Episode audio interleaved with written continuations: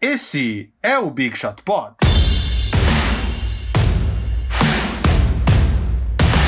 Olá, Big Shooters! Eu sou o MM Isidoro com sotaque de gaúcho e não, mentira. Marcel ausente mais uma vez, segundo ele, e eu entrego os segredos, os, os segredos das pessoas. Ele está. Como é que é que ele falou que estava fazendo? Uma, uma entrevista porque tem a estreia do podcast do Harry Potter, é isso? Não, é. Não. Na verdade. Eu nem leio mais o que o Marcel escreve, vocês viram, né? Eu só li Harry Potter, entrevista e inventei qualquer coisa. Não é um podcast. é, Eu não posso falar mais do que isso, porque eu sou sócio do Marcel. Então, Ah, ele está, é, está é, fazendo uma entendi. entrevista que sim envolve algo relacionado a Harry Potter. Preciso E- recomeçar ou dei informações demais? Não, não, não, não é podcast Ok. do Harry Potter. Ele está fazendo uma entrevista que envolve algo do Harry Potter que vai ser anunciado nos próximos dias. Acho que essa semana ainda. Ah, ok, ok. Então não dei spoilers nenhum. Ah, não tinha avisado em nenhum momento que não estaria pronto às 11 horas. Avisou às 10h59. Então tivemos que improvisar aqui. Estamos eu, Vavo e Guilherme Pinheiro. Eu, como sócio do Marcel há oito anos, posso falar que realmente o profissionalismo não é a melhor qualidade do Marcel. Exatamente. Fora quando ele responde a gente em memes. Eu só aguentei oito anos porque eu sou um idiota. Eu, eu imagino sempre o Marcel numa reunião muito séria, assim, com umas pessoas muito importantes e, ele, e as pessoas perguntando e ele mandando uns memes de resposta, assim, tipo. Em vez de ele dizer que sim, ele manda tipo o Jim Carrey fazendo que sim, sabe? Umas coisas assim. Aí tu pode confirmar comigo se é assim ou não. Nem sempre, às É. vezes. É, então, recados básicos: Big Shot Pod All Stars é o grupo dos nossos fãs fiéis que colaboram para a existência do Big Shot Pod. Apenas 15 reais por mês. Todo o dinheiro é revertido para a, a produção do programa. Lesse Guilherme Dornelles, que edita o programa para nós, que também é um, é um, é um, é um- um participante assíduo do programa, já participou uma vez só ou duas. Duas. Duas. Assíduo. Mais do que uma já pode ser considerado assíduo. E então, se vocês quiserem apoiar o programa, picpay.me.me barra BigShotPod. É isso? Estou sem roteiro aqui, estou falando de É memória. isso mesmo. Tá absolutamente É correto. Então, eu estou fazendo uma introdução rápida, que bom que o Marcelo não está aqui, está sendo rápida, porque eh, hoje temos muitos assuntos para falar. Desde o nosso último programa gravado na segunda-feira passada, aconteceram eh, o NBA Draft 2020, nosso draft de 2020, e também começou a Free Agency. Eh, então já temos muitas notícias para dar, muitas análises para fazer. Eu e o Gui aqui decidimos em off antes de começar que falaríamos um tanto rapidamente do draft, porque querendo ou não, já é um assunto meio velho, já aconteceu há cinco dias, e, e o, o momento de, de quentura do draft já passou, mas a gente vai falar algumas coisas sobre o que aconteceu. E depois falaremos de, de todos os jogadores que já assinaram com seus times novos, as trocas que aconteceram desde o nosso último nossa última gravação, e analisar alguns dos times aí que se deram bem, que se deram mal, que podem ser surpresas, algumas, algumas novidades, enfim. Pode ser? Começamos com o draft? Começamos com o draft. A gente também já vai começar direto, porque o pessoal no YouTube reclamou que a gente. é, tem uma galera. né, A gente, obviamente, só vai começar direto porque tem muito assunto, mas tem uma galera que não gosta quando a gente começa falando de assuntos absolutamente aleatórios só no, no começo do programa. Inclusive, eu queria te perguntar. Tipo, quais assuntos que eles não gostam? Só Qualquer assunto, por exemplo, se eu te perguntar agora, qual é a tua opinião sobre o trabalho do Abel Braga no Inter até agora, Vavo? Caralho. Não era nem pra ele ter voltado, né? Pra pois quê? é, pois Pra é. quê? Mas enfim. E eu ainda assisti todo o jogo ontem. É. Todo não, pior, eu assisti já tava 1x0. Ou seja, eu só vi o Inter tomar dois gols.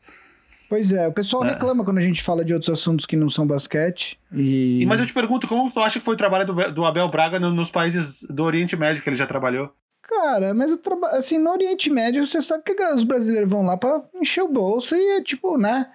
é, os- você finge que, que trabalha ali e tal, é meio que, né? Não sei se os caras vão lá com aquele afinco, é tipo, cheguei aqui porque eu quero ser campeão, tipo, dos Emirados Liga do Árabes, Emirados tá? Árabes. Tipo, Enfim. Pronto, Isso. gente. Já deixamos vocês bravos? agora vamos ao... NBA. NBA Draft. Eh, Não sei quem acompanhou, quem Ah, assistiu peraí, do peraí, início peraí. até o fim. De- Deixa eu só fazer um Diga. comentário, já falando de futebol. Diga. Ontem teve Corinthians e Grêmio, né? O... Hum. Eu só, não, só queria comentar algo muito rápido. O Corinthians teve dois jogadores expulsos ontem em casa, quase ganhou Hum. do e tinha torcedor do Grêmio bravo com a arbitragem. É, diz que o juiz não deu um escanteio, sei lá e tal. O juiz expulsou dois jogadores do Corinthians, não expulsão do Grêmio, antes da primeira expulsão do Corinthians, que era para claramente ter sido expulso. E teve um, um, um jovem no Twitter, gremista, que falou que o Noriega, comentarista do Sport TV, que para quem não sabe é doentemente palmeirense, estava torcendo pro Corinthians. Eu achei tá, isso. mas aí, aí, temos, temos um grande erro aí da, da tua parte, né? Ler comentários do Twitter. Cara, é porque nesse momento eu não tava vendo o jogo. E eu tava meio que acompanhando o jogo, porque, enfim, crianças, filhos, então eu tava meio que acompanhando o jogo pelo Twitter, né? E aí passa essas coisas na nossa TL. Eu só queria fazer esse comentário que eu achei, um, eu achei uma coisa bastante curiosa. E é isso, vamos falar do draft. É, não tenho reclamações da arbitragem, o Inter perdeu porque perdeu. E os, todos os gols anulados do Inter, os 37, todos estavam irregulares. Uh, draft. Primeira escolha, Minnesota, assim como esperado por muitas pessoas, por mim, era meu palpite. Anthony Edwards, uh, armador de Georgia. Segunda escolha, Golden State Warriors pegou James Wiseman, o pivô, assim como esperado também, né, por muitas pessoas. Terceira escolha, Charlotte Hornets, Lamelo Ball, também esperado por muita gente. Quarta escolha, Chicago Bulls pegou Patrick Williams de Florida State. E aí acho que nós temos a nossa primeira surpresa, porque era um jogador que que precisa falar do Anthony Edwards, James Wiseman, Lamelo Ball, que não, né?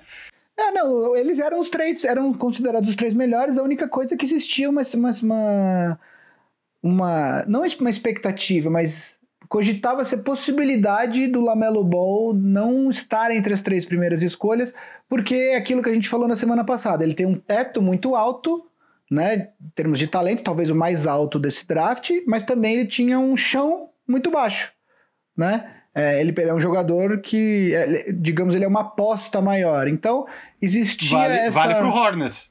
Exato. Não valeria pro Warriors fazer essa aposta nesse momento, mas Exato, para o Hornets. Mas existia, não, e aí existia o boato que talvez o Hornets estivesse interessado no Iceman, se eles iam tentar pular o, o, o Warriors e tal, enfim. É, mas assim, independentemente desses boatos, o fato é que era meio comum um acordo que esses eram os três jogadores mais talentosos do draft, então isso realmente não foi uma surpresa. Aí o quarto colocado, o Chicago Bulls, para, pelo que eu acompanhei, para a não satisfação de seus torcedores, escolheu Patrick Williams. Patrick Williams é um ala de, de Florida State, eh, companheiro do Devin Vassell, que seria escolhido mais além que é um cara que não teve um desempenho tão cla clamoroso durante a temporada que foi interrompida, porém, dizem que desde que a temporada foi interrompida ali em março, ele é um cara que evoluiu muito. E esse, e esse draft, ele tem essa peculiaridade, né? Que a gente tá olhando os jogadores com o desempenho dele, o desempenho deles acabando há oito meses atrás. E a gente tem que. Os, os, times tiveram que averiguar o que aconteceu nesse período. E aparentemente, e não foi só o Chicago Bulls, porque eu, eu, eu, li que outros times também estavam de olho no Patrick Williams. Ele é um jogador que, nesse período pré-draft de, de, de, trabalho para se prepararem para o draft, foi um cara que evoluiu bastante. Então acho que o Chicago Bulls uh, pagou para ver. Talvez tenha pegado um grande jogador aí, que nos mocks, né, na, nas simulações de draft, ele estava mais para baixo. Uh, o Patrick Williams, eu, dei, eu, tive, eu tive que, entre aspas, analisar meio que todos os jogadores da primeira rodada, porque eu fiz a, a, a, cobertura do draft pelo YouTube da NBA Brasil, que aliás foi muito legal, muito legal mesmo. Deu tipo 100 mil visualizações, assim, foi muito legal. Uh, e eu, eu vi bastante dele, eu achei ele, não estou falando que ele vai se tornar esse jogador, mas eu achei o estilo dele de jogar, a mecânica de arremesso, eu achei tudo meio parecido com o estilo do Kawhi Leonard. E eu não vi essa comparação de ninguém. É uma comparação minha que eu criei. Porque eu achei o estilo dele jogar muito parecido. E o Kawhi foi um cara que foi draftado lá em 15 lugar. E ao longo dos primeiros anos ele foi se desenvolvendo até se tornar um dos grandes jogadores da NBA que é hoje. Uh, tem alguma opinião mais sobre o Patrick Williams? Eu não condeno o Chicago Bulls por ter escolhido ele. Pode ter sido uma, uma aposta boa, visto que, uh, eliminados a, os três jogadores com maior potencial, dali em diante, talvez o risco não seja tão grande. Se ele não der tão certo, não é que eles perderam um grande jogador depois que eles deixaram passar para o quinto colocado. É, talvez tenha sido, para mim, uma, uma aposta válida, visto que o benefício pode ser grande no futuro. Eu, assim, todo draft a gente sabe que tem, tem aquela questão dos. Do... Sempre tem um jogador que no último mês ali antes do draft, ele come... todo mundo começa a falar dele, ele começa a subir e aparentemente sem motivo, porque eles não estão mais jogando, né? Uh, mas um começa a falar que gosta, que gosta, que gosta, e que de repente ele, o nome desse cara começa a ser mais falado, mais falado, mais falado, e de repente ele vira é, a, a, a, o assunto do draft, né? Esse ano, esse cara foi o Patrick Williams. Uh, ele não começou a temporada cogitado para ir nos top 10, e ao longo da temporada, e principalmente nesse período em que uh, ficamos sem jogos, o nome dele começou a ser mais falado, mais falado, mais falado, e ele acabou subindo justamente para para logo após aqueles três jogadores que, são, que eram considerados os mais talentosos desse draft, né? É, agora, uma coisa que você falou, Vavo, é que esse draft foi, teve uma questão específica que, não, enfim, a gente ficou muito tempo sem ver esses jogadores jogar, e aí virou o tal do, não, desde que os jogos foram interrompidos, fulano melhorou muito, né? É, tem um outro jogador que foi draftado pelo Mavericks em 31º, o Tyrell Terry. Ele é um jogador de Stanford, que é um excelente chutador de três pontos, só que ele é um cara muito franzino. E aí o papo era que ele tinha ganhado não sei quantos quilos de músculo e que até tinha crescido um inch, uma polegada, desde que parou. Outro cara que foi draftado logo após o, o Tyrell Terry é um jogador que eu falei semana passada aqui, o Vernon Carey Jr., que era aquele pivô de Duke que parece que perdeu peso, que come... Então, o papo era, não, desde que parou ele perdeu peso e ele tá chutando bem de três. É, isso, isso é uma característica normal dos drafts, mas ainda mais desse draft, porque a gente ficou muito tempo sem ver esses jogadores jogar, né? Então, vários jogadores você escutava esse papo de que não, fulano melhorou muito não sei o que, fulano perdeu peso, fulano tá mais forte. É, e os times, quer dizer, eles têm que confiar muito na, na habilidade dos, dos scouts, né? Em acreditar ou não, óbvio que tinha os workouts é, fechados que alguns jogadores fizeram uh, com os times, mas nesses trabalhos individuais é, é, muito difícil você ter uma noção do que, que o jogador é, né? Tem uma, uma, uma, um, uma passagem que o pessoal comenta até hoje Uh, teve um jogador chinês que foi draftado há uns. Eu não vou lembrar agora, mas eu acho que deve ser coisa de 10, 12 anos atrás. Que ele foi draftado no top 5. O nome dele é Yi Jianlian. Yi Jianlian. Isso. E ele fez um workout para. Eu não lembro agora qual o time, mas que ele fazia os moves dele contra uma cadeira. Tipo, uma cadeira que não é nem alta, sabe? Não é nem que ele botou uma parede alta pra. Não, é uma cadeira, sabe? E aí nem virou, que fosse uma vassoura, pelo menos. Virou um, um, um, Virou uma anedota no meio da NBA, tá ligado? Não, é realmente contra uma cadeira ele dominou, sabe? Tipo. Lembra e... que, lembra que há uns, há uns três anos atrás, ali, quando o Lakers estava na draga, ele fez a pré-temporada com o Lakers? Sim assinou o contrato, mas acabou sendo dispensado antes de começar. Sim, sim. Acho que foi, acho que foi o Milwaukee Bucks que draftou ele, se eu não me engano. É. Mas então é isso, assim. É, esse período é um período. Tem muito agente plantando notícia, né? Então é, a, gente nunca, a gente nunca consegue saber. É, é sabe, vira e mexe rola os papos assim: ah, existe o boato de que jogador X tem uma promessa de tal time é, em tal lugar. Por que, que sai esse papo? Porque, sei lá, fala assim: ah, o, o, fulano tem uma promessa do time que vai draftar na vigésima colocação, né? Por quê? Porque de repente ele quer botar uma pressão nos times que draftam antes desse cara, falou, ó, se você não draftar ele antes, ele de 20 ele não passa. Ou ele quer botar uma pressão para os times que estão abaixo de 20 pular para cima, entendeu? Para pegar o cara mais cedo. É, é um jogo de informação e desinformação né, essas semanas que antecedem o draft. Exatamente. Ó, continuando então ali, top 5, Isaac Okoro, de Auburn, foi para o Cleveland, que é um cara, um, um, um wing mais defensivo, que ainda precisa melhorar o arremesso. Talvez uma boa escolha para Cleveland, teve problemas na defesa, né? Principalmente no, no backcourt. Uh, sexto, Atlanta Onyeka Congo, que é um cara. Eu achei. É, é, foi curio, curiosa essa escolha, porque eu acho que ele não era um cara que necessariamente numa posição que o Hawks precisava, porque ele tem o John Collins, que é um cara muito parecido com o estilo de jogo dele, e tem o Clint Capella, e viria depois a pegar o Danilo Gallinari, a gente vai falar sobre, o, sobre os free agents logo depois. Então, curioso, eu fico curioso para saber como o Atlanta Hawks vai se vai se montar, falaremos sobre isso depois. Sétimo, Detroit, Killian Hayes, o armador.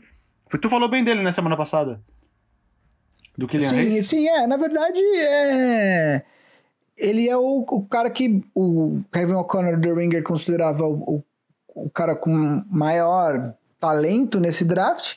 Eu gosto do jogador, mas é, ele, ele tem que ser desenvolvido, ele tem que ser trabalhado. Aliás, falando especificamente do Pistons, eu gosto muito do draft do Pistons. É, o Pistons draftou. Eu não gosto do que o Pistons fez na Free Agents, que a gente vai falar mais pra frente. Mas o Pistons uh, draftou. Uh, Isaiah Stewart. O pivô Isaiah Stewart em 16 e também draftou, e essa eu acho uma das melhores escolhas do draft, nessa posição, que é o Sadiq Bey. Uh, na 19 posição, era uma escolha que era do, do Nets. Ele é um jogador, uh, é um small forward de Vila Nova. Os jogadores de Vila Nova, eu gosto muito dos jogadores de Vila Nova porque dificilmente um jogador de Vila Nova fracassa completamente na NBA. É, eles é, não necessariamente vão se tornar estrelas, mas sempre são jogadores que costumam contribuir com os times que eles jogam. Uh, um cara que eu gosto muito, que está no Pelicans, foi draftado pelo Lakers, é o Josh Hart. Uh, então, eu acho que o Pistons fez um draft muito interessante. O uh, que, que você acha, Vavo? Não, de, de parte de draft, sim. Muitos falaram ali na. Sempre tem aquele papo quando acaba a primeira rodada. Quem foi o maior vencedor do, da primeira rodada?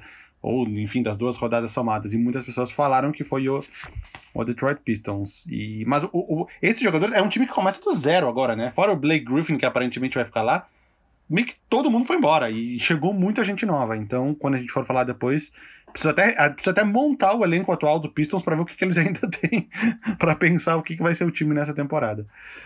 Uh, oitavo, Obi Toppin pro, pro Knicks, né? Ele é um cara de Nova York, chorou, né? Eu imagino que isso tenha tido uma influência? Ele foi o primeiro jogador nascido em um dos boroughs, dos cinco boroughs, né? Que é, Nova York é dividido em cinco. Qual que é a tradução para borough, Vavo? É, é, não, não, não existe. É tipo uns bairros grandes. É, tipo. enfim. Não é condado, mas vocês entendem. Nova York é conhecida, é composta por cinco boroughs, inclusive é, mostra o, o, que mostra o processo da, da fundação e desenvolvimento de Nova York é aquele filme antigo com o Leonardo DiCaprio e com o Daniel Day-Lewis, o Gangues de Nova York. É, e, e, o Obi Toppin é um cara nascido é, em um desses, desses boroughs, é, é desde a década de 60, se eu não me engano, que um jogador nascido no, em um dos boroughs não é draftado pelo Knicks. Uh, ele também tem uma outra história. Ele é um, ele é um senior da Universidade de Dayton. Ele saiu do, do high school, ele não tinha proposta de nenhuma uh, universidade grande, então ele tem um, um caminho um pouco mais longo para o draft, né? Mas ele, para a NBA, mas ele foi escolhido o melhor jogador, se eu não me engano, da última temporada universitária, não foi isso, Vavo? Foi escolhido o melhor jogador, exatamente. Ele, ele é um cara mais pronto, né? Ele era muito esperado para ir num time que estaria, tipo, disputando. Já, já pega um cara mais pronto e não um cara que tu precisa, precisa desenvolver tanto. E, ao mesmo tempo, ele é um cara que teoricamente não tem tanto a evoluir assim, porque ele já caminhou passo parte dessa evolução. Uh, e no eu Knicks, gosto... cara, ele é, de, ele, é, ele é do Brooklyn, acabei de olhar aqui, nasceu no Brooklyn. Então, e eu gosto uh... muito do que o Knicks fez. Aliás, é, a gente não vai conseguir falar de tudo da Free Agency hoje, porque tem muita coisa. É, eu e o Vavo até estamos estudando a possibilidade de fazer uma live ou no, no Instagram do Big Shot Pod ou na Twitch dele, para a gente comentar mais coisas depois, mais para frente essa semana. Mas eu gosto muito do que o Knicks fez essa semana, porque essa, essa semana, né? Porque teve draft, teve free agency, porque eu acho que existe Uh, principalmente porque o Nova York não é, o Knicks não, tá, não vem bem há muitos anos, existe aquela coisa assim, não, na próxima free agency vai assinar com fulano, na próxima free agency vai pegar, meu, cara, que estrela, não sei o quê. E eu acho que existe um processo natural é, de evolução de um time muito ruim, né? É, sob esse ponto de vista, o Lakers fez isso muito bem. O Lakers teve, o Lakers teve um time de, de 16 vitórias em 2000, acho que na temporada 2015 e 2016, e foi aumentando. E aí teve 30 e poucas vitórias na temporada antes do LeBron vir. Mas, mas o que, que o Lakers fez? Sempre teve essa coisa de assinar com estrela e tal, mas o Lakers foi construindo pelo draft, né? É, hoje o Brandon Ingram é um jogador de máximo, o Josh Hart está lá no Pelicans. Uh, o, o, Lakers tinha alguma coisa para oferecer para um jogador como o LeBron falar, beleza, eu vou para lá Né? É, eu acho que o Knicks fez nessa, nessa off-season é dar um segundo passo. Eu acho que o primeiro passo foi dado na temporada passada, onde eles não se comprometeram com contratos longos no cap, draftaram o RJ Barrett, que era o que eles podiam fazer na posição que eles estavam, e nessa, nessa off-season eles adicionaram jogadores que o time não vai disputar playoff, o time não vai é, é, ter 40 vitórias, mas também não vai ter 15. Entendeu? Eu acho que é um passo normal. Né? A, trouxe o Austin Rivers, trouxe o Nerlens, Noel, o Obi Toppin, teve. É, qual foi o outro jogador que o, que o Knicks Emmanuel Quickly, que foi uma surpresa que eles pegaram em 25, que era um cara de final de segunda rodada nas projeções. Então, assim, o Knicks tá. Eu acho que é por aí, entendeu? Eu acho que o Knicks tá seguindo no caminho é, certo. Uh, quem mais aqui? A gente tá passando rapidinho aqui. A gente, a gente combinou que ia ser no máximo uma meia hora falando no draft, só pra fechar o top 10. cara, Halliburton no Kings. É, então. O, to, o top 10 aí, o nono é o Danny Avdia, foi pro Wizards, né? O, o israelense. O décimo foi uma surpresa, que foi o Jalen Smith, o pivô, foi pro Suns. Surpresa porque, não só porque ele era esperado bem mais para baixo no draft, como era uma posição que o Suns já tem o DeAndre Ayton, mas ele é um pivô que abre, que chuta a bola de três, então talvez eles possam jogar juntos. E aí, 11 primeiro Devin Vassell, foi para o Spurs. Eu achei ótima essa escolha do Spurs. E o 12 segundo agora que o Gui, que o Gui falou, o Tyrese Halliburton, que é um cara que era esperado que ele fosse draftado mais acima. Eu acho que o Kings nem, nem precisava de um cara da posição dele, porém, quando viu que ele estava disponível em 12 segundo, falou: tá, me dá esse aqui, depois eu resolvo o que, que eu faço. Não foi essa, essa impressão que tu teve? Não, sim, e o que eu escutei é que ele. Uh o agente dele meio que dirigiu ele para ele para não especificamente para o Kings, mas ele achava que alguns times ele não seria um bom fit. Então ele meio que já deu a letra para esses times, falar, putz, não, não, não tô afim. Óbvio que não, não, não é com essas desses, com esses termos que isso acontece. Não é nível Steve Francis. Eu é... não vou jogar em Vancouver. Ponto final. Exato, mas é não, você não faz um workout fechado com esse time. É, existem algumas formas de você sinalizar que de repente você não está tão interessado nesse ou naquele time. E ele achava que o Sacramento é, era um bom fit para ele, inclusive para jogar junto com o De'Aaron Fox. Quando é, o Sacramento draftou ele, eu falei, pô, mas o Fox está lá. E aí depois eu fui lendo porque ela falou: não, eles dois podem funcionar juntos sim. É, o, eles têm características que são complementares. Pelo que eu tinha observado bem dele, eh, observado dele, ele joga off, ele é point guard, mas ele é um point guard mais alto e ele joga bem off-ball. Off-ball. Off-ball. Então, no caso do Darren Fox, que é um cara uh, bem rápido, bem veloz na transição, mas que tem a bola na mão a maior parte do tempo, acho que é uma, uma dupla que pode, pode dar certo, sim. E aí, fechando, fechando a loteria, né? O Pelicans draftou Kyra Lewis Jr. e o Boston. Que é um, cara que joga meio de Aaron Fox, assim. destro, Sim. mas ele, ele é meio do tamanho do estilo de jogado do Aaron Fox. No Pelicans, que perdeu o Drew Holiday, então de repente dá para imaginar alguma coisa, embora tenha ganhado o Eric Bledsoe. E o, e o Celtics pegou o Aaron Nesmith, que é um cara que chuta bola de três. Exato. Uh, tem alguma escolha que, além dessas, que você destaca, Vavo? Ah, a escolha seguinte, a 15 do Magic, foi do Cole Anthony, que a gente falou dele semana passada, que era um cara que um ano antes era um cara muito melhor ranqueado, não teve uma temporada boa na, por North Carolina. E só a curiosidade é que o, quando mostrou em casa ele uh, reagindo à escolha, estava lá o Spike Lee. E eles não explicaram isso, mas eu imagino que o Spike Lee seja um amigo do Greg Anthony, que era jogador do New York Knicks nos anos 90, cidade do. É exatamente isso, Spike Lee. Deve ser isso, né? É, Ninguém não, falou, é mas eu imagino isso. que seja isso. É exatamente isso. Uh, e acho que é isso, das principais, cara.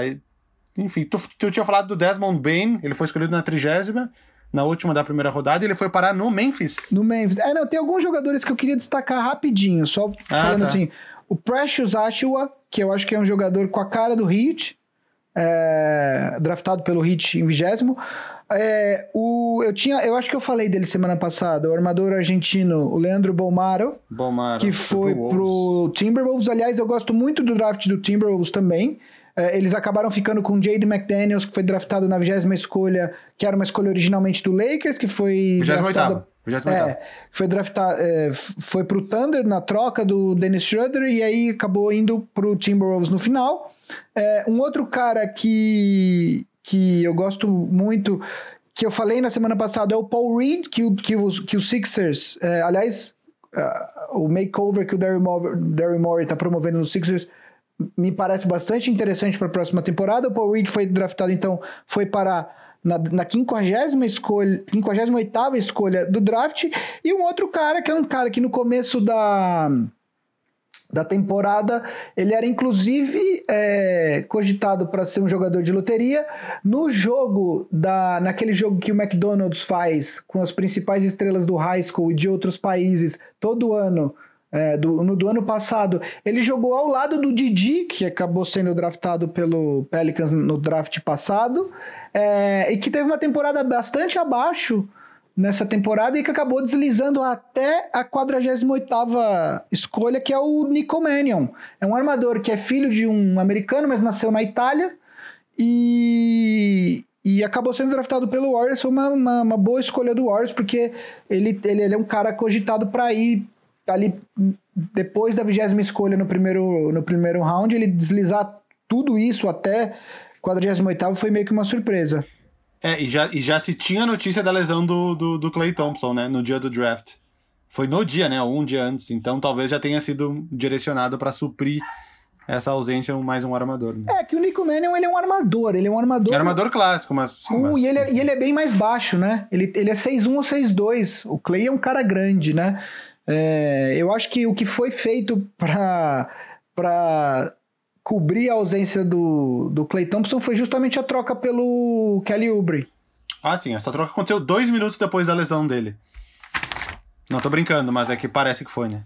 Foi no dia. Foi no dia, né? No dia do draft. Que foi o dia da lesão. Meia hora. Batemos meia hora. Então acho que é hora de pular pra, pra, pra free agency. E agora que a onça bebe água. Tem muita Deixa coisa Deixa eu fechar todas as janelas de draft aqui. Fecha a janela, fecha a janela, fecha a janela. Uh, vamos começar com o quê? A gente tem uma ordem mais ou menos aqui que a gente fez. Eu acho que um time interessante para se falar é o Atlanta Hawks. Atlanta Hawks que, tá... bastante movimentado, né? Está com, com um elenco muito curioso neste momento. Eu vou até abrir o que eu mandei lá no grupo do Big Shot Pod All Stars falando que eu estava surpreso, eu tinha mandado só com um erro. Eu tinha mandado com o DeAndre Bembry, ele, ele não está. Armadores, Trey Young, obviamente, Rajon Rondo e Chris Dunn. Eles pegaram o Rajon Rondo e o Chris Dunn. Claramente uma preocupação com a parte defensiva do, do Trae Young, né? O, Chris Dunn é o oposto do Trae Young, é o cara que marca muito bem, mas que não é uma opção uh, tão forte no ataque. Aí tem o Kevin Herter, que continua, Tony Snell, que é aquele cara que é, enfim, é, o, é o, a definição do jogador médio da NBA. Cam Reddish, que foi bem na primeira temporada. DeAndre Hunter, que não jogou tanto na primeira temporada, mas são dois caras do top 10 do draft passado que a gente espera que tenham uma evolução né, nesse segundo ano. Aí eles já tinham o John Collins, pegaram o Danilo Gallinari, então, no caso, dois power forwards de características diferentes, mais o Onyeko Congo draftado e mais o Clint Capella, por quem eles trocaram na última temporada e nem estreou ainda para Atlanta Hawks. Aqui a gente tem 1, 2, 3, 4, 5, 6, 7, 8, 9, 10, 11 jogadores de rotação. Muito curioso essa, essa formação do Atlanta Hawks. Eu acho que essa é uma, da uma das vantagens de tu ter o teu melhor jogador em contrato de rookie, que tem muito espaço para poder fazer essas movimentações. Eu não sei se eu esqueci de alguém aqui do Hawks que eu fiz meio que de cabeça, mas é um elenco muito curioso, muito profundo. É exatamente o oposto de alguns outros times que estão se concentrando em 6, 7 jogadores melhores e, e, e deixando para lá o resto do elenco. O que, que tu acha? Não, o quem você esqueceu é justamente quem não está assinado ainda, mas que Bogdan, estamos desculpa, esperando uh, se o Kings vai ou não uh, equiparar a oferta feita pelo Hawks, que é o glorioso Bogdan Bogdanovic, que foi uh, protagonista de um dos casos mais uh, insólitos dessa, desse período de free agency, que é uh, o, o, um dia antes do draft. Aliás, é legal a gente falar isso, né? Um dia antes do draft, o Milwaukee Bucks fez a troca pelo Drew Holiday que foi uma troca que depois se expandiu para quatro times, virou uma, uma, uma, coisa de louco, né? E uh, além disso, também trocou uh, Dante De Vincenzo e mais algumas, alguns outros jogadores pelo Bogdan Bogdanovic numa sign and trade. Só que, o que, que aconteceu? Um, uh, uma signing trade não poderia ter sido discutida antes do período de free agency, porque afinal de contas o Bogdanovich é um free agent, ele é restrito, mas é um free agent.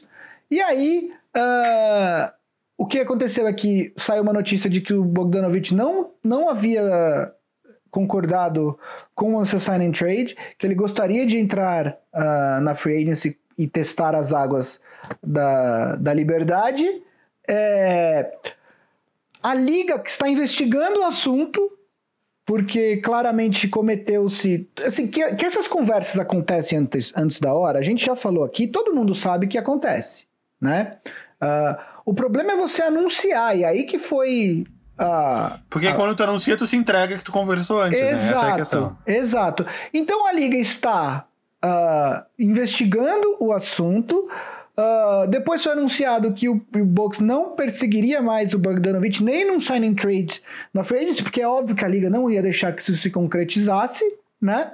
E aí agora ele assinou uma offer sheet, né? É como que funciona a, quando você é um agente livre restrito? Você assina uma oferta com todas as cláusulas que você é quase um contrato, é um pré-contrato, basicamente. E aí uh, o time que tem os direitos desse free agent, ele pode equiparar a oferta ou não. O que significa equiparar a oferta? Você assina exatamente aquele contrato sem tirar nem pôr. Você tem que cobrir aquela oferta. É, você não pode mexer nas cláusulas. Por exemplo, o Hawks colocou uma cláusula de 15% de acréscimo no salário do, do Bogdanovich se ele for trocado. Se o Kings é, equiparar, essa cláusula vai estar tá lá presente. O mesmo contrato vai estar tá igualzinho ele assinou com o Hawks, vai estar tá no contrato com o Kings. Né? Então, assim, teve isso, uh, e por conta disso, desse, desse fato, a Liga anunciou para os times que ela ia uh, fiscalizar melhor essa questão do, do, dos contratos que são anunciados um minuto depois do início da free agency. Eu não sei se vocês se lembram o ano passado, mas quando começou a free agency, meia, até o ano passado ela começava na meia-noite, lá nos Estados Unidos, o horário do leste, né? Meia-noite, meia-noite um, o Old já tinha dado tipo 15 contratos fechados. É óbvio que esses contratos estavam sendo negociados antes, né? Então, por conta disso, se vocês acompanharam bem a free agency, esse ano ela, ela foi muito mais espaçada, né? Até a galera ficou um pouco ansiosa, porque com aquela sensação de que as coisas não estavam uh, andando tão rápido, porque não estavam de fato, né, Vavo? Não, realmente, realmente. O, eu ia citar de exemplo, o, o melhor exemplo recente dos restricted free agents é o Otto Porter, que ele era jogador do Wizards e ele, ele vinha de uma boa temporada ali, 2016-17. O Nets, ele era agente restrito, o Nets foi lá e ofereceu 4 anos, 106,5 milhões. Que é muito dinheiro. Só que o Nets tinha espaço na época para oferecer isso.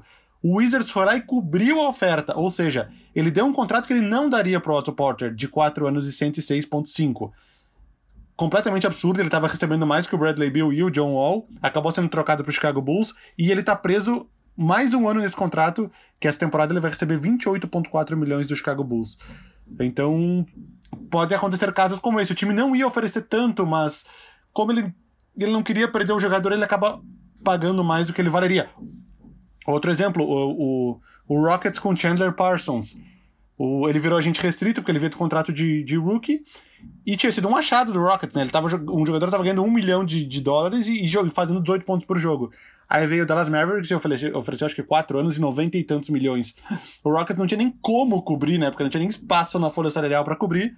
Perdeu o Chandler Parsons. Enfim, essas são questões de agentes o restritos. Nets, o, o Nets, aliás, tem uma tradição em oferecer contratos para agentes livres restritos. Tem o Tyler Johnson também. Também, também. Que, que o Heat acabou cobrindo e depois ele foi trocado. Uh, que era um contrato também, quatro anos, 70 e poucos milhões. Um Normalmente quem cobre se arrepende. E aí teve um outro jogador que eu acho que é do Portland, que depois ele foi trocado pro Nets, depois. Nesse mesmo contrato que o... O Alan Crabb? O Alan Crabb. O Alan Crabb, exatamente. O Alan Crabb. Uh, ele ofereceu um contrato muito acima do que o cara, do que o Crabb deveria receber. O Portland cobriu e depois ele foi trocado pro Nets dentro desse contrato uns que dois anos depois. Então, o Nets tem, tinha essa tradição nesses anos sem escolhas de draft, principalmente que estavam todos com Boston. Enfim, Mas, enfim chegamos a falar. Do... O, o Atlanta, Atlanta Hawks, né? A gente desviou, é. Desviou do assunto, mas então, o Atlanta de fato tá com um, um time interessante, já começa a poder almejar aí para aquela parte de baixo dos playoffs do, do leste, né? É, eu fico imaginando um time aí, talvez num cenário com, com o, o Trey Young, com o, sei lá, Kevin Herter, o, o, o Galinari, o John Collins. Quem é que vai marcar nesse time? Pois é. Porque... é eles trouxeram o Chris por, Dunn, né? Por isso que, que é eles um... trouxeram o Chris Dunn, mas aqui ele vai, ele vai ter bem menos minutos. Um especialista é, vai ser difícil ele jogar junto. Vai ser difícil ele jogar junto com o Trae Young muitos minutos, né? Por questão de, de, de, de até de altura. É, então, o Chris Dunn, uh, o, o Cam Reddish e o DeAndre Hunter, supostamente, são bons jogadores de defesa. Né? É, ou eles têm o potencial para se tornarem é, defensores é, bons na NBA, né? É, assim como o Nieko Congo, mas de novo, a gente está falando de potencial para, né? Então é por isso que é, eu evito. Tem gente já botando o Hawks como o sexto melhor time do leste e tal, e eu gosto muito de, é, de esperar. Vou citar um exemplo aqui, e depois vale porque, vale porque eu vou falar do Lakers. O pessoal gosta muito de eleger os campeões da off-season, né? O ano passado o Clippers ganhou off-season. Né? A gente viu o que aconteceu com o Clippers na temporada. É, então, calma, sabe? É, tem gente falando, por exemplo, já vi na internet do Pelinka para executivo do ano. Não adianta, não adianta falar dele para executivo do ano agora, porque a gente não sabe o que vai acontecer com esse time. Então, é, é tudo muita calma nessa, nessa hora de free agency que as pessoas tendem a se empolgar com algumas aquisições que alguns times fazem e não é bem assim, né, Val? É, exatamente. Não, e, pelo amor de Deus, tá, tá, vai, vai dizer que o cara é executivo do ano, por quê? Porque ele pegou o Montrezl Harrell com valor abaixo do mercado, com o segundo ano de player option, porque ele pegou o Mar Gasol com 47 anos de idade. Calma aí também, né, gente? O... E ainda precisa confirmar o, Harrell, o Anthony o Davis, Harrell, né? O Harrell acho que não tem player option no ano que vem, não, viu? Não é player option? O Harrell, o Harrell, é dois anos. O, o do Ibaka com o Clippers é... Ah, pode ser. Aliás, já que a gente entrou no assunto, então, que tá na nossa lista aqui, vamos falar de Lakers e Clippers, ô Valvo, já que a gente... Tem as honras, tem as honras, torcedor. Bom, primeiro eu queria falar que eu estou absolutamente pelinquizado. Abso, meu corpo está pelinquizado do cabelo que eu não tenho até o dedão do pé. É... Eu não sei se vai dar certo tudo isso que o Pelinka fez. Parênteses, parênteses. O segundo ano do Harold é player option, sim. É player option? É. é eu não sei se vai dar certo uh, tudo isso que o Pelinka fez. Ele tinha falado um pouco antes de começar a free agency que um dos riscos de você ganhar é você se acomodar. E ele não queria correr esse risco no Lakers. Além disso, existe aquele desejo de você juntar o mesmo time de novo e tentar ser campeão com o mesmo time, né? Uh, são duas tentações que, o, que o Pelinka teve que evitar para montar esse time do Lakers que vai disputar a temporada 2020-2021. Uh, ah, o elenco do Lakers ainda tem mais três ou quatro spots uh, disponíveis depois que ele se fechar. Mas o fato é que o Pelinka transformou Dwight Howard, JaVale McGee, Rajon Rondo, uh, Case, uh, não, Case continua. O Danny Green. Danny Green. Esses quatro, ele transformou em Danny Schroeder, que foi o segundo colocado na votação para sexto homem do ano na temporada passada. Ele, uh, Wes Matthews, que por um contrato muito menor do que o Danny Green, entregou exatamente os mesmos números do Danny Green na temporada passada. É, em Mark Gasol, que vocês podem. Ele não teve os números que ele já teve na carreira, mas ele continua defensivamente sendo um animal. Uh, e pelo Harrell, né? Então, uh, esse time do Lakers, a rotação do Lakers, está melhor que a rotação da temporada passada. O que não significa que isso vai se traduzir em um novo título. Existem questões de química entre os jogadores, a gente viu, citando de novo o Clippers, né? Existem questões de química entre os jogadores. É... Mas o fato é que o, que o, Pelinka conseguiu melhorar o time que foi campeão. Uh, obviamente que a gente ainda vai ver quem são esses jogadores de mínimo que o Lakers vai assinar. Eu imagino que o Jared Dudley vai continuar justamente por essa questão da química. Ele é um cara que ele é sempre muito querido nos times que ele passa. Uh, imagino que eles vão tentar também de novo trazer o Marquise Morris, que teve uma participação importante nos playoffs, mas enfim, temos que esperar a, os anúncios começarem a ser feitos. Acho que isso deve se resolver hoje. É, acho que a aquisição, então assim, vamos lá. A aquisição do Schroeder eu acho absolutamente fundamental. É, perder o Rondo não é o melhor dos cenários. Eu gostaria que o Rondo tivesse permanecido, mas a gente não pode escolher que a temporada do Rondo não foi maravilhosa. É, de, de, por completo ano passado, né? Ela teve aliás, temporada regular foi até certo ponto irritante. Nos playoffs ele teve jogos muito bons, mas ele também teve jogos ruins. Então, assim, o, o lance do playoff round foi muito legal e tal, mas seria até é, um pouco de responsabilidade apostar que o Rondo teria esse mesmo ano de novo, né? Uh, além disso, ele não tinha como com, competir com uma proposta de 15 milhões de dólares por dois anos, que foi o que ele recebeu do Hawks. Uh, o Rondo estava ganhando o mínimo na última temporada no Lakers, né?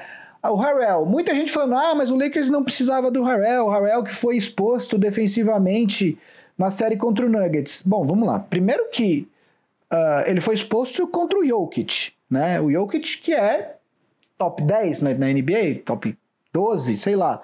É, muitos jogadores serão expostos contra o Jokic. O próprio Anthony Davis teve trabalho contra o Jokic na série seguinte das finais de conferência.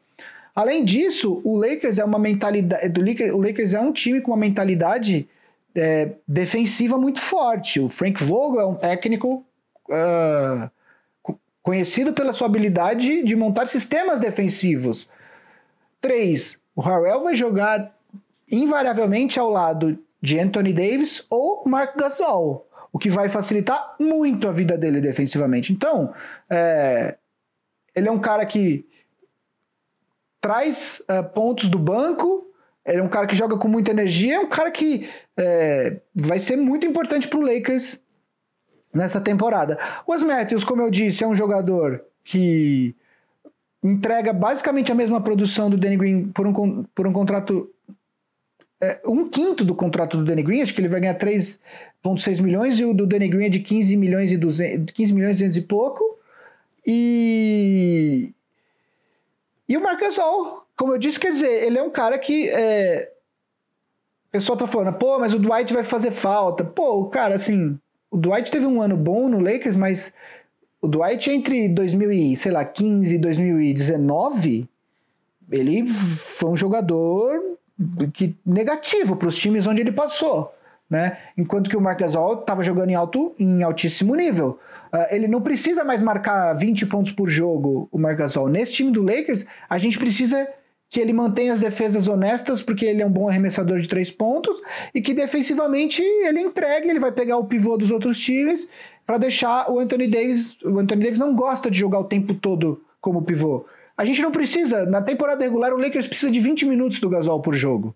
Deixa ele descansado para os playoffs. Então, eu acho que foram boas aquisições, né? Uh, vou passar a palavra para você, Vava, porque a gente acaba tendo que falar meio que de Lakers e Clippers junto. Então, eu acabei de comentar um pouco do Lakers, queria saber o que, que você achou da off-season do, do Clippers, que perdeu o Jamaica Green, né?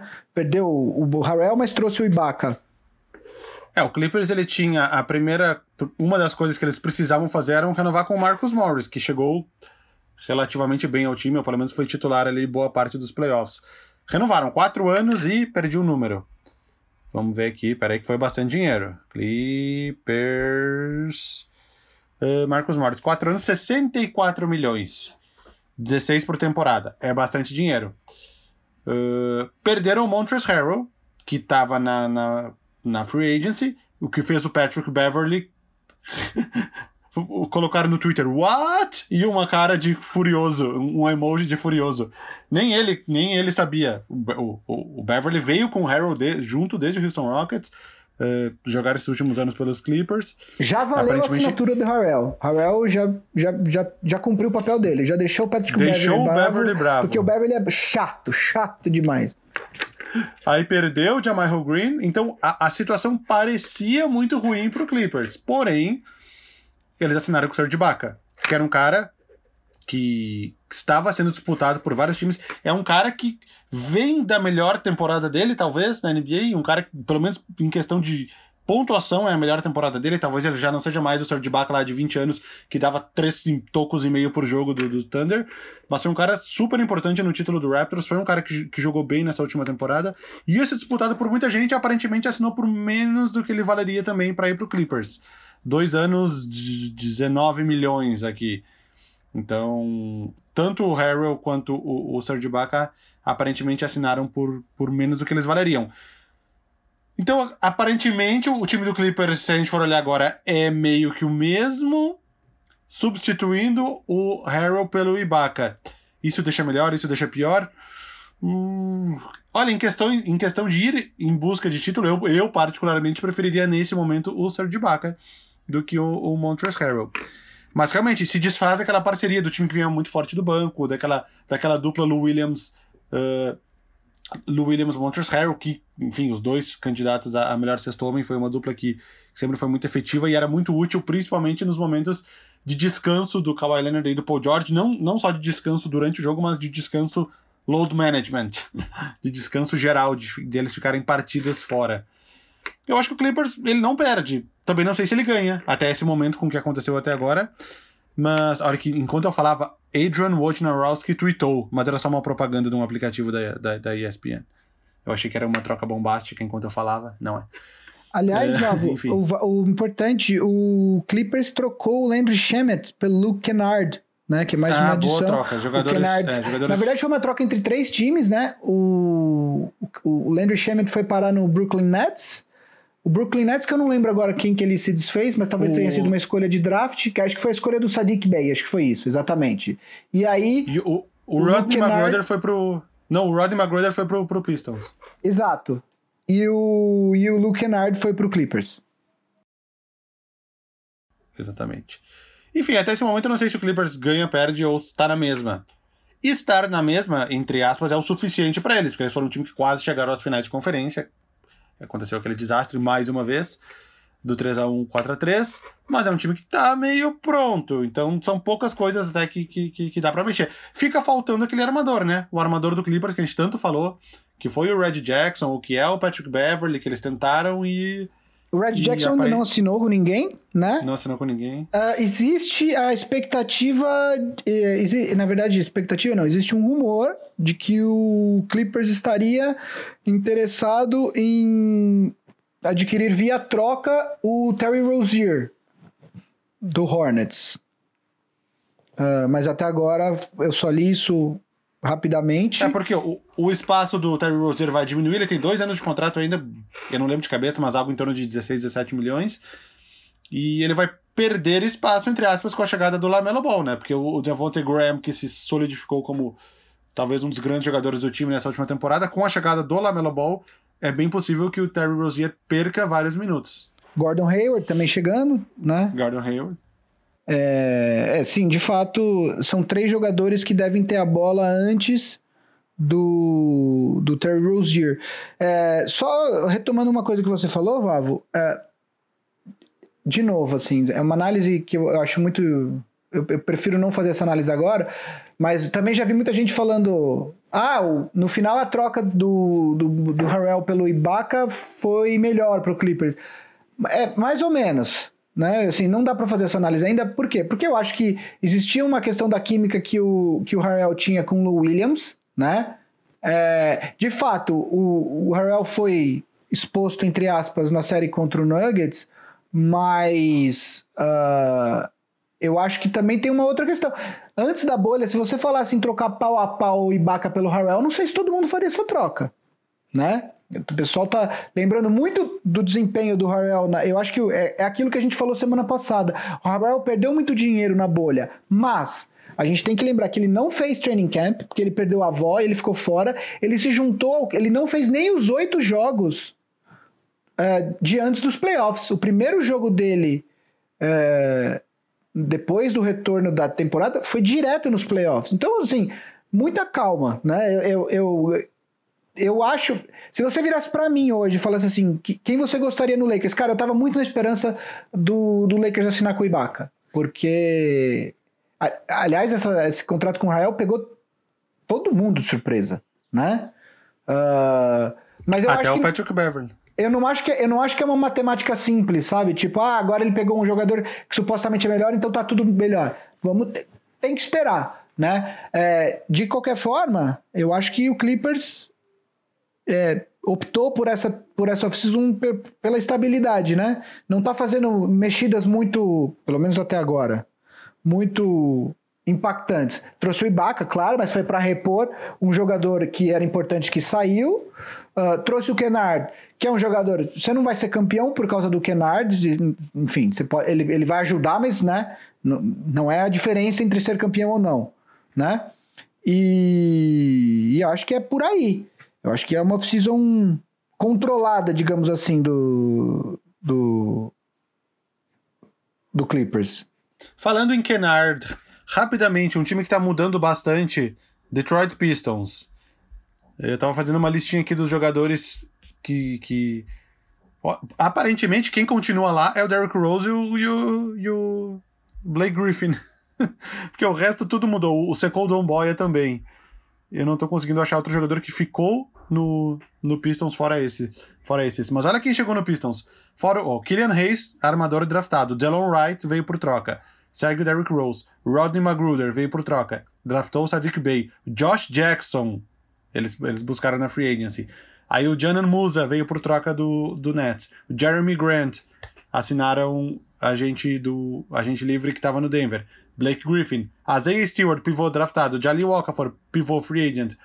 Mason Plumlee, pivô free agent, e o Dwayne Dedmon também eles assinaram, eles trocaram, mas eu não sei se ele vai ficar ou se ele foi dispensado, eu preciso o, procurar. O Mikhailuk ficou, não ficou? Svi Mikhailuk também ficou, é. Ele é bom, eu gosto muito dele, draftado pelo Lakers, inclusive.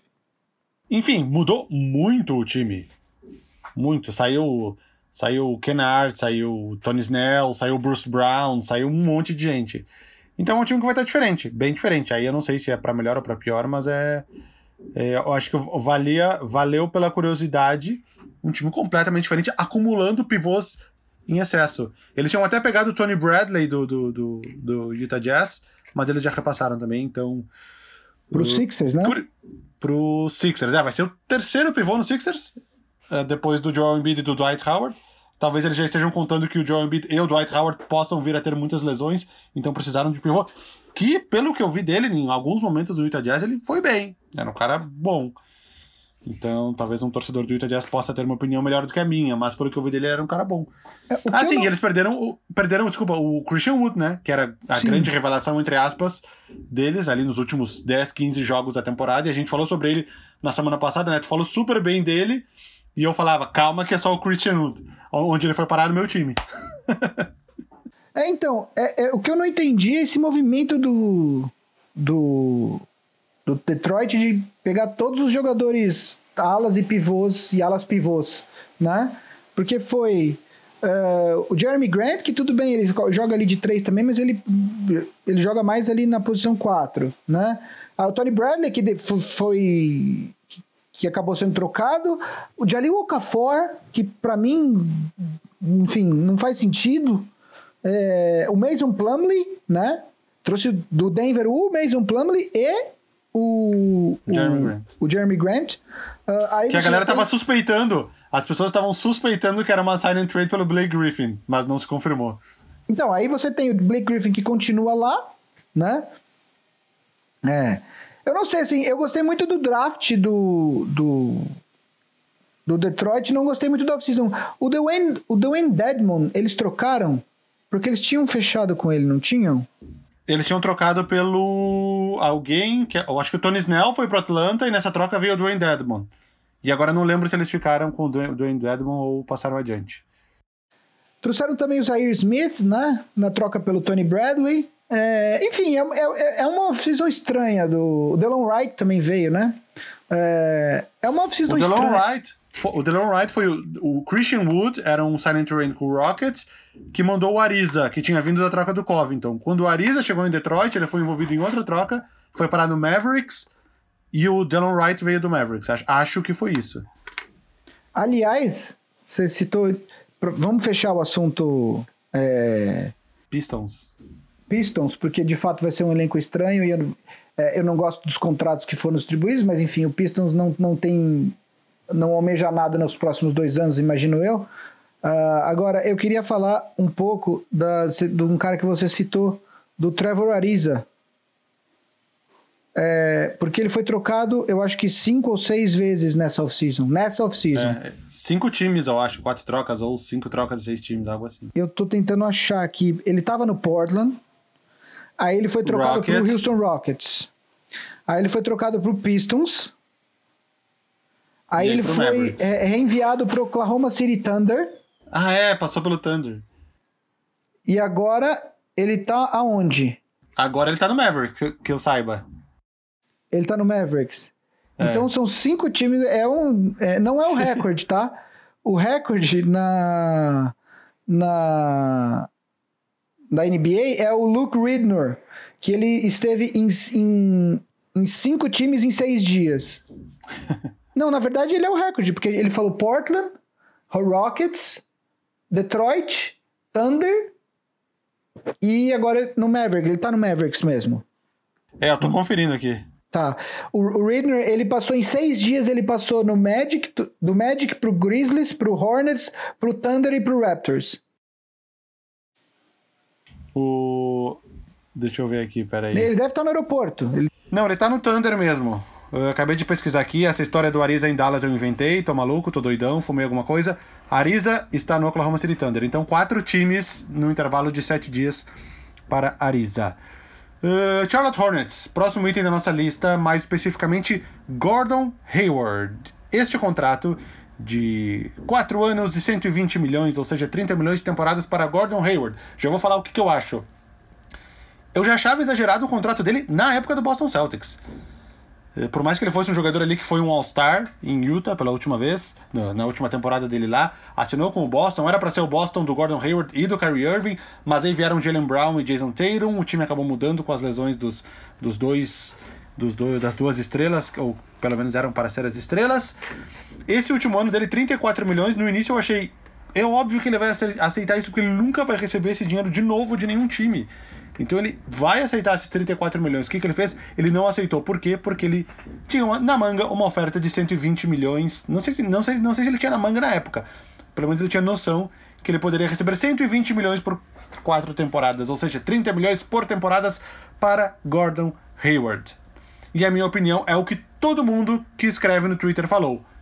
Está sendo pago demais. É, eu acho que desde que começou o boato de que ele poderia uh, optar, ele poderia optar por não continuar no, no Celtics, uh, sair do contrato de, esse último ano de 34 milhões, é evidente que ninguém cogita fazer essa opção se você não tem conversas correndo paralelamente que te permitem ter uh, uma, um certo percentual de certeza de que você vai receber um contrato melhor ou com mais anos, mais dinheiro e mais anos, né, do que um ano e 34 milhões.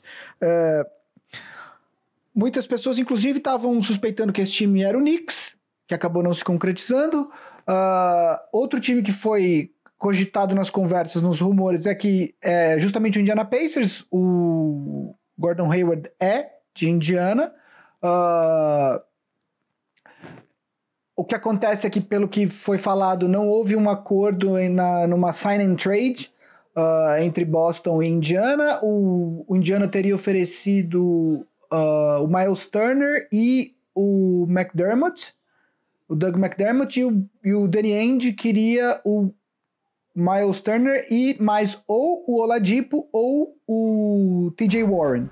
TJ Warren. Que de fato ele viajou, porque o, o o Celtics jamais, o Indiana jamais daria isso. Uh, a surpresa foi esse contrato de 120 milhões. O que me deixa absolutamente é, estupefato é que, além de uh, pagar os 30 milhões por temporada para o Gordon Hayward, uh, os, o Hornets não tinha o cap disponível para pagar esse salário, então ele teve que fazer um stretch do contrato de 27 milhões do Nicolas Baton. Uh, o que significa que nos próximos três anos o Hornets vai pagar 9 milhões de dólares por temporada para o Batum, o que traz o custo total de três anos do Gordon Hayward para 39 milhões. Ou seja, o Hornets vai pagar praticamente 35% do cap dele para um jogador que tem riscos de lesões, como tem tido nas últimas três temporadas, e que, além disso, não é um jogador que vai fazer com que o time dispute uh, playoff. Esse time não está em pé de igualdade com os times lá de cima da Conferência Leste. Esse time, ele hoje joga uh, ah, para disputar sétima ou oitava vaga uh, no, no leste, juntamente com Atlanta Hawks e Orlando Magic. É, se você olhar para o elenco do, do, do Hornets, tem ali coisas boas? Tem. Você tem o Terry Rozier, você tem o Devontae Graham, você tem o PJ Washington, que fez uma boa temporada na, na última temporada. Você tem. Uh, draftou o Vernon Carey Jr., que é o jogador que eu falei no, no último programa. Agora você traz Lá o Devontae Graham, mas não é um time que você olha e fala: esse time vai disputar título. Não vai. Então, para que fazer uma loucura dessas se tudo que você pode almejar é no máximo uma sétima posição no leste? Né? E é isso que me deixa absolutamente estupefato com, essa, com esse contrato. Uh, novamente, o Jordan se mostrando um dono de competência duvidosa, um dono de franquia não dos melhores, né? Tem outra questão, né? Porque o, o para não precisar uh, dispensar o Batum e comprometer 9 milhões das próximas três temporadas, ele poderia ter feito um and trade com o Celtics, mandado algum jogador para Celtics e não teria precisado dispensar o Batum, que aí o Gordon Hayward caberia na folha salarial. Mas eu, eu acho que o Jordan levou pro pessoal. Falou, ah é? Com birra do Celtics, eu não vou dar nada. Eu prefiro sacrificar 9 milhões de cada temporada. e não vou dar nada pro Boston Celtics. Quem se dá mal foi o Celtics, né? Porque se tivesse feito aquela troca inicial com o Indiana, pelo Miles Turner e o, e o McDermott, ele ia ganhar dois jogadores de graça, entre aspas, em troca do, do Gordon Hayward. Acabou ficando com nada.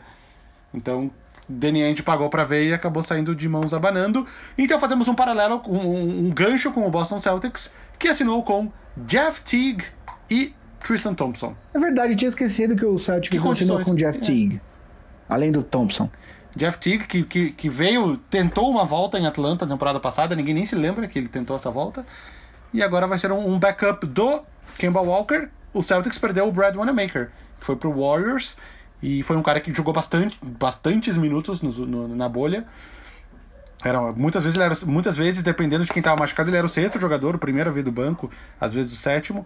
E sai do time, entra o Jeff Teague e o Tristan Thompson é uma opção a mais pro, pro Daniel Tice, que fez uma temporada boa, mas que um jogador de características um pouco diferentes, que tem mais uma experiência, que já foi campeão da NBA, e pode acrescentar aí nesse, nesse time do Celtics.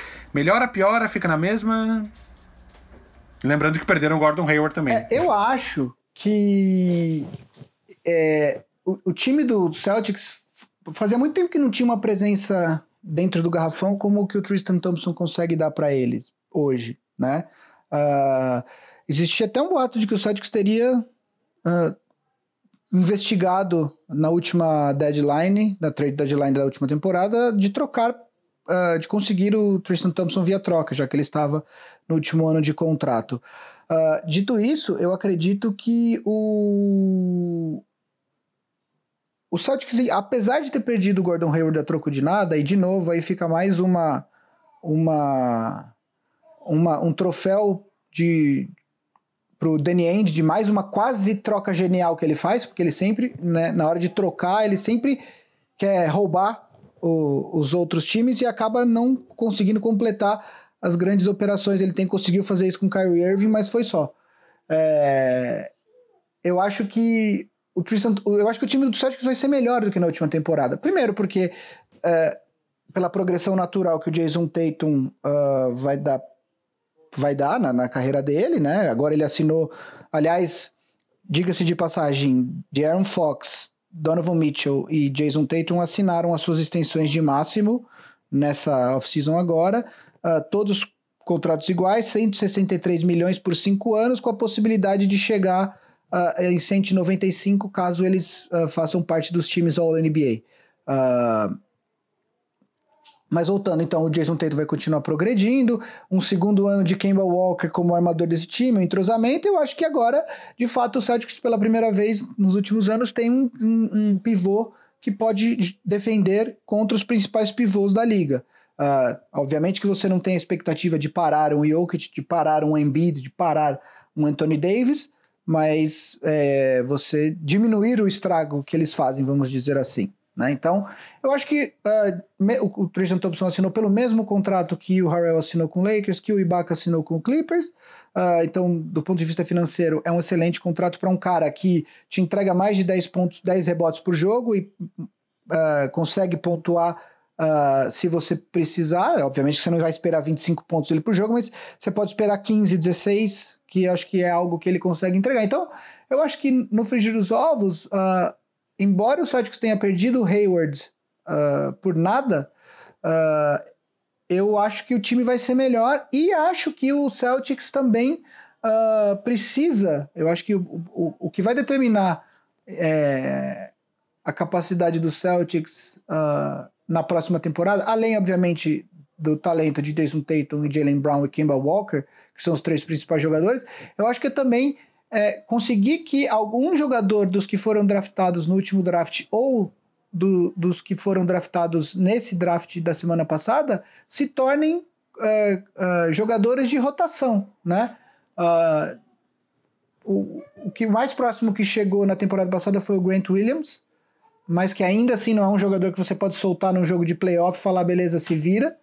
Uh, mas eu acho que então o Celtics tem que trabalhar esse desenvolvimento desses jogadores jovens para que algum deles se torne de fato um jogador de rotação e entre aí nessa rotação de 7, 8, 9 jogadores que é necessária para um time de playoff, né? Wash Bomb! Temos uma Wash Ô, Bomb. Louco. Diga lá.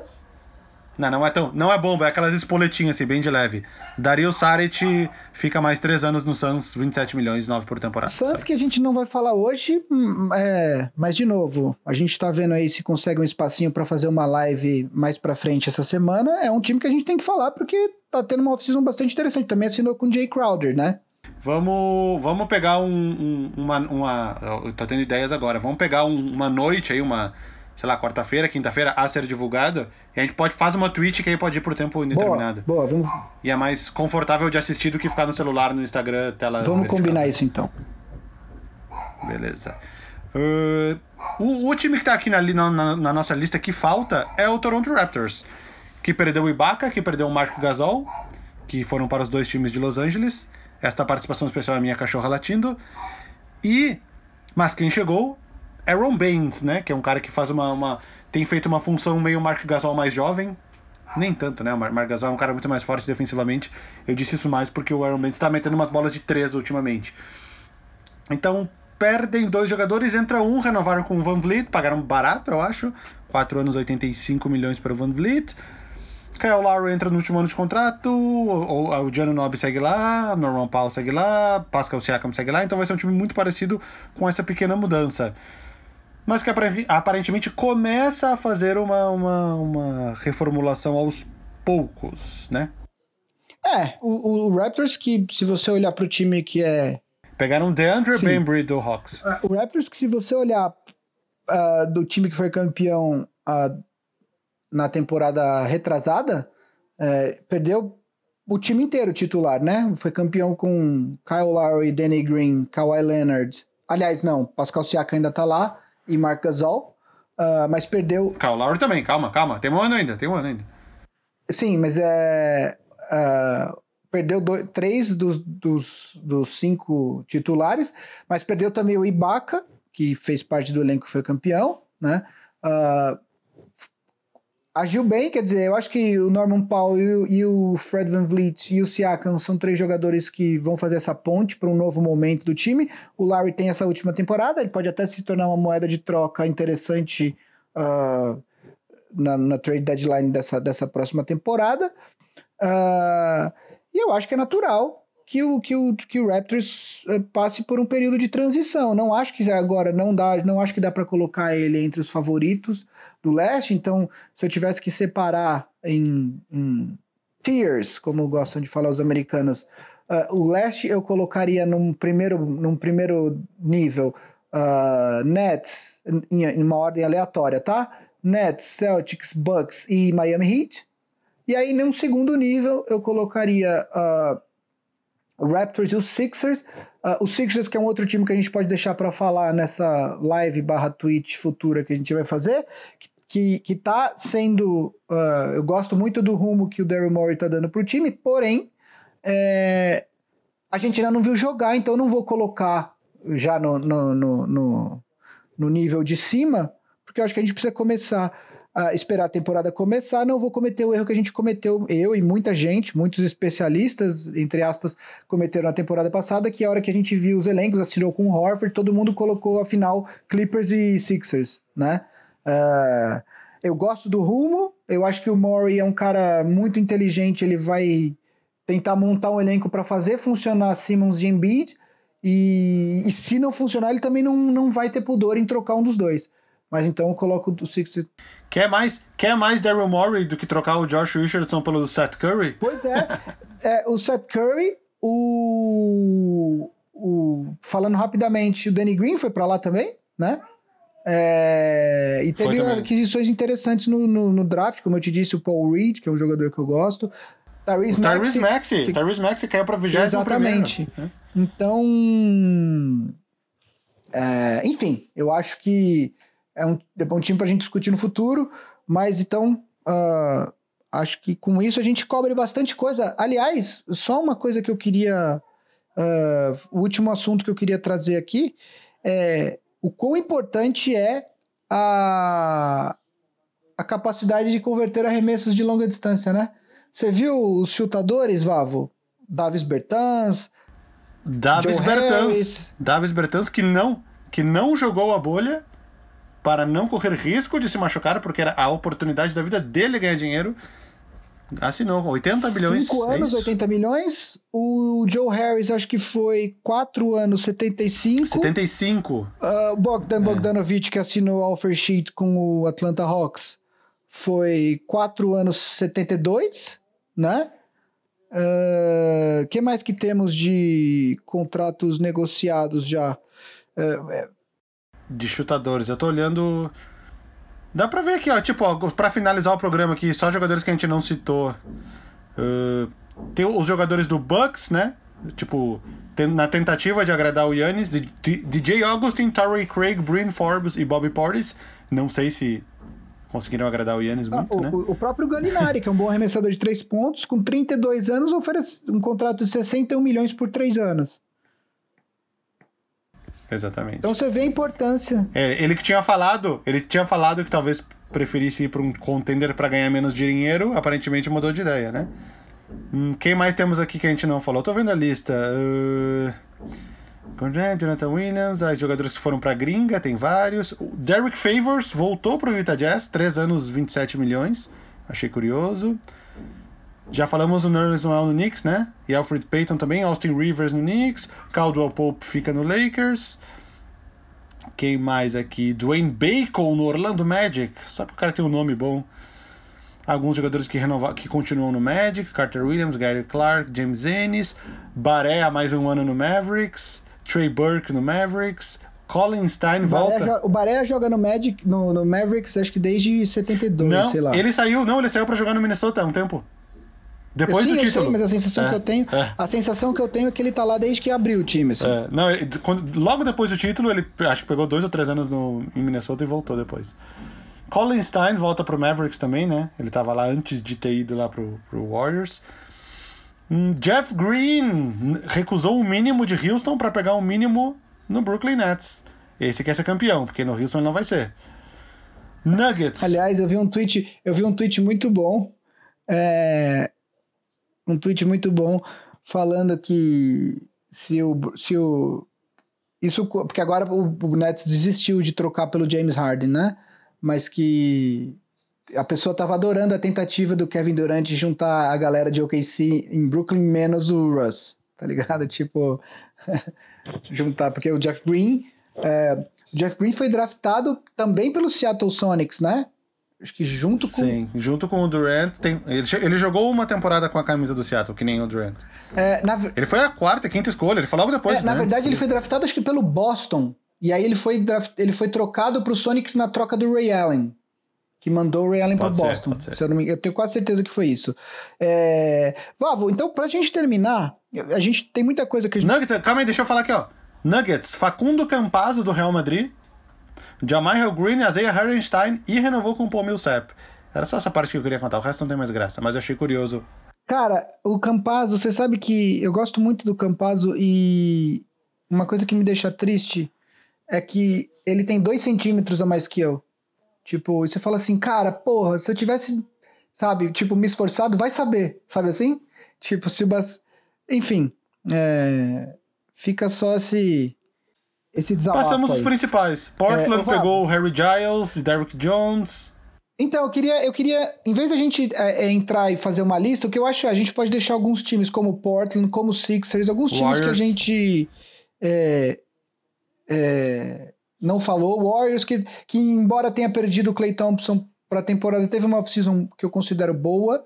Eu acho que a gente pode deixar esses times para essa live que a gente vai fazer. E eu queria só fazer rapidamente o apanhado. Eu queria que você me desse um time um time que você acha que mandou, sei lá, a sua melhor off-season e pior off-season, um do leste e um do oeste. De, um de cada. Vamos lá, melhor do oeste. Vou ficar com o Lakers, que é o time que já é campeão. Teoricamente nem precisaria melhorar, porque ele já é o melhor time e conseguiu melhorar. Então, quando o melhor time consegue melhorar, mesmo que seja um pouco, porque as peças de reposição eu acredito que sejam iguais ou melhores aos que saíram, para mim, só de não ter piorado, o Lakers já é o, o, o, o vencedor dessa, dessa offseason pelo lado do oeste. Pelo lado leste, eu gostei muito do Atlanta Hawks. Eu acho que eles vão brigar por playoffs porque eles conseguiram criar um elenco bem profundo. Com que nem eu mostrei lá no início do episódio, que já parece que faz seis anos atrás, uh, uma rotação de pelo menos, pelo menos 11 jogadores que podem entrar numa rotação. Se é que eles não pretendem negociar alguém, mas enfim. Uh, Atlanta Hawks pelo leste. Quem são teus dois melhores?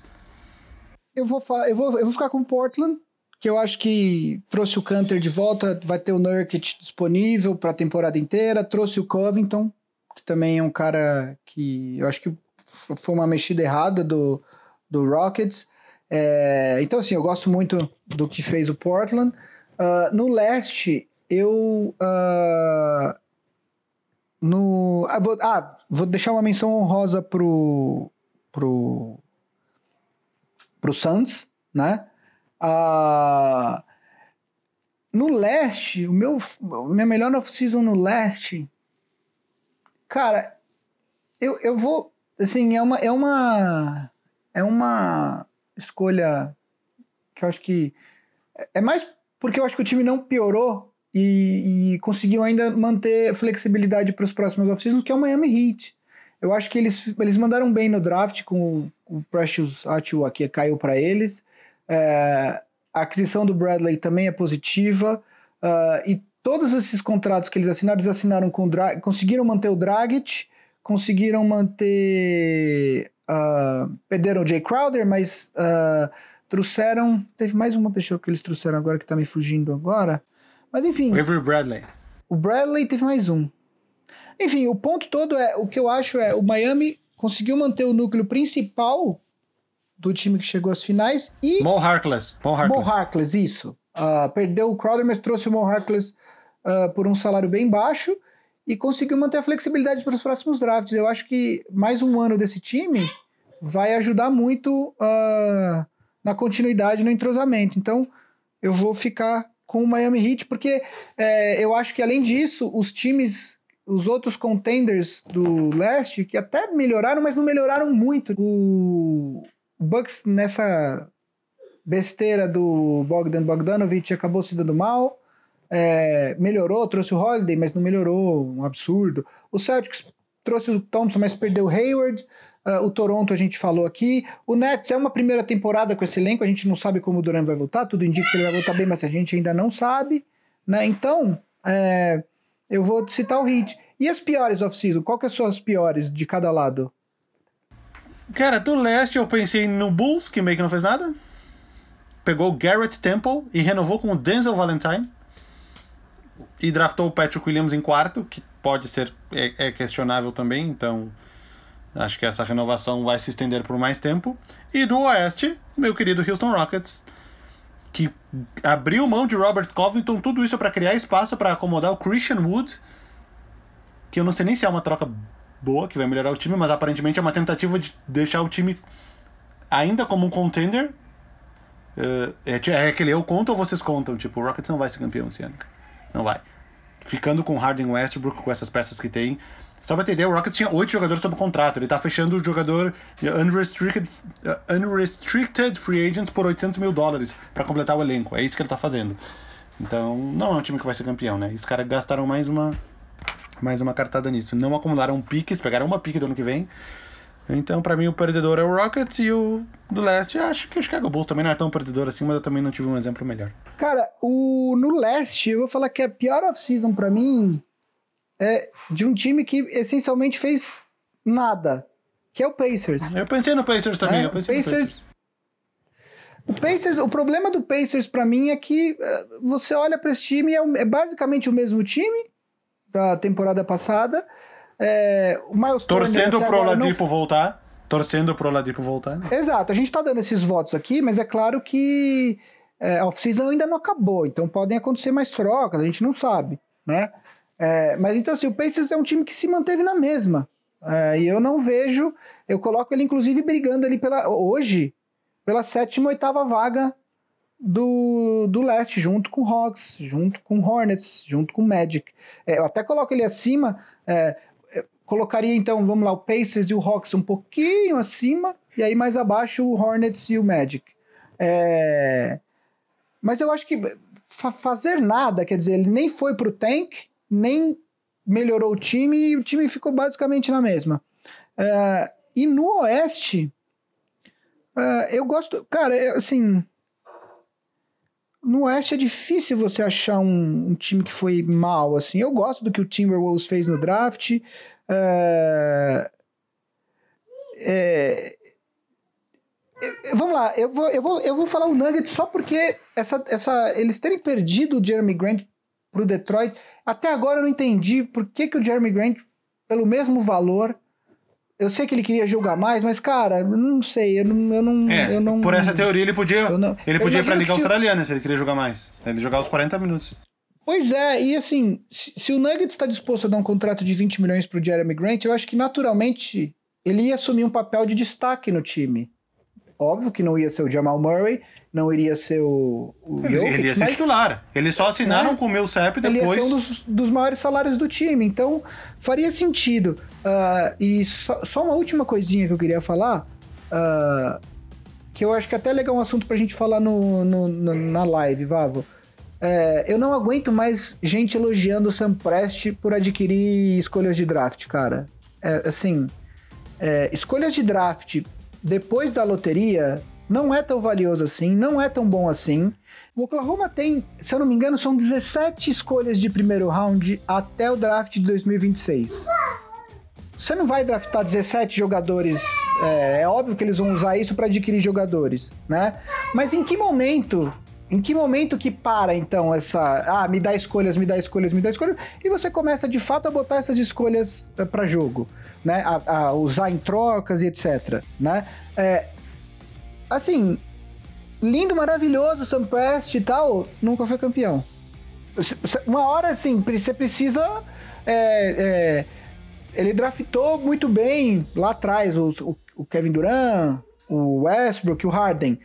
Mas foi também o Sam Prest que trocou o James Harden, porque ele, uma temporada antes deles precisarem trocar, porque a verdade é essa, ele tinha mais um, um, ano de contrato, ele tinha mais dois anos de contrato quando ele foi pro Rockets, é, porque ele já estava preocupado em não conseguir pagar. O time tinha chegado nas finais, ele trocou o Harden muito antes da hora do que ele precisava, e assim, uma hora você. Né, uma hora você precisa pegar todas essas escolhas e, e, e arriscar. Assim, eu não aguento. Me incomoda um pouco essa, nossa senhora, mais um trabalho brilhante do Sam Prest. Pra quê? Assim, o que, que o Oklahoma fez, sacou? Tipo, é um assunto que eu acho que a gente pode desenvolver mais na, na live, né, Vava? Era isso, minha gente. Era isso. Uh, muito obrigado, então, a quem ficou até aqui, a este momento. Caso alguém tenha ficado, a palavra mágica é prendedor pequeno. escrevam nos comentários prendedor pequeno para provarem que vocês assistiram esse episódio até o final. É isso, né? Big Shot Pod, esta é uma produção da Ampere. Confiram os outros podcasts da Ampere no seu agregador de podcasts preferido.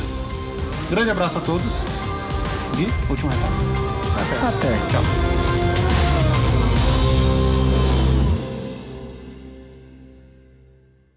Ampere.